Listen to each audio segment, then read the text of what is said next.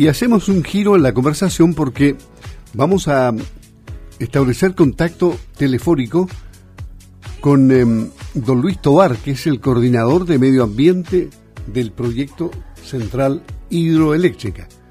¿Sabe que Tenemos em, este contacto para hablar de medio ambiente particularmente. Así es que, ¿cómo está don Luis? Gusto de saludarlo. Buenos días. Buenos días, ¿cómo está? Muy bien, gracias. ¿Cómo están ustedes? Perfectamente. Ansioso de saber qué es lo que pasa con los proyectos de ustedes. Por favor, cuéntanos cuál es tu función en el proyecto Los Lagos de StarCraft y por qué es tan importante la preocupación del medio ambiente en este tipo de iniciativa.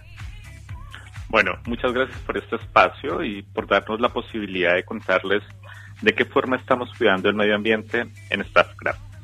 Bueno, mi nombre es Luis Tobar, yo soy ingeniero químico e ingeniero ambiental y actualmente soy el responsable del área de medio ambiente del proyecto Central Hidroeléctrica Los Lagos, el cual estamos construyendo eh, eh, en la región, entre la región de los ríos y los lagos. Para Statcraft como empresa es esencial desarrollar proyectos que sean sostenibles, es decir, que se respeten las esferas sociales, económicas y ambientales, ya que de esa forma podemos aportar a cuidar el planeta para las nuevas generaciones. Nosotros producimos energía limpia y este proyecto va a producir energía limpia en el futuro. Y esta declaración se traduce en acciones concretas dentro de los proyectos las cuales están contenidas en un documento que se llama Resolución de Calificación Ambiental, que se conoce normalmente como RCA, donde se nos han establecido una serie de compromisos ambientales que como proyecto debemos acatar de tal forma que mitiguemos cualquier afectación que podamos generar en el medio ambiente. Claro, ¿y nos puede contar también algunas de estas acciones que estén desarrollando ustedes? Por supuesto. Son varias las acciones que estamos eh, implementando en el proyecto para resguardar el medio ambiente. Eh, cuando se construye una central hidroeléctrica hay que implementar bastantes acciones, pero en el caso de hoy me gustaría centrarme en una que estamos desarrollando actualmente. Nosotros en el mes de diciembre iniciamos la construcción de ataguías en el río Pilmaiquén. Para los auditores que no conocen este concepto un poco técnico, las ataguías son barreras que se colocan dentro del río y que permiten desviar de forma temporal el cauce mientras se realizan algunas obras civiles en la central. Este es un proceso muy importante para la construcción del proyecto y para controlar lo que esté pasando dentro del río. Al colocar las ataguías dentro del lecho del río, producto de estas obras, se generará algo de sedimento, es normal en este tipo de trabajos, ya que estás poniendo algunos materiales dentro del río. Este sedimento se puede ver eh, a una distancia de 1 y 3 kilómetros. Así que eh, esta condición es variable y depende mucho del volumen del agua que tenga el río en el momento que estemos realizando las obras. Ok, y al realizar estos trabajos en el río, en el río Pilmaiquén, ¿qué medidas implementan para no contaminar el curso de agua?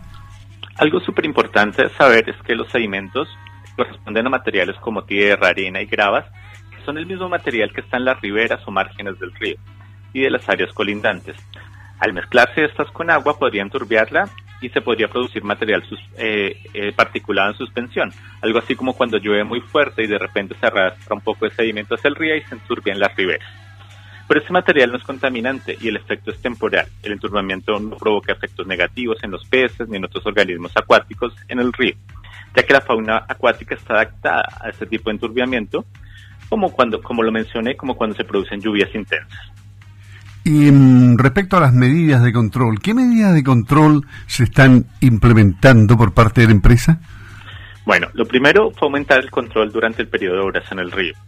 En este momento nosotros elevamos los monitoreos de calidad de agua de forma quincenal con un laboratorio externo y en forma semanal con monitoreos internos para determinar que efectivamente no hay afectación. Esta información es súper importante para la comunidad y por eso contamos con un plan de monitoreo participativo en el panel de agua estamos informando y verificando estas medidas que acabamos de mencionar, de tal forma que la comunidad esté informada. Luis Tobar, coordinador de medio ambiente del proyecto Central Hidroeléctrica de los Lagos. ¿Algo más que agregar desde el punto de vista personal del involucramiento que tiene en este gran proyecto?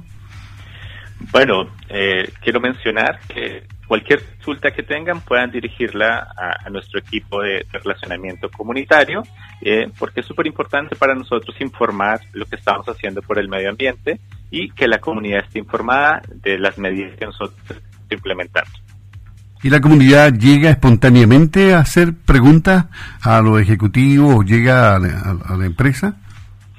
Sí, contamos con un equipo que se relaciona con las comunidades cercanas y además contamos con información en nuestra página web staffcrap.cl en donde pueden consultar los resultados del monitoreo participativo.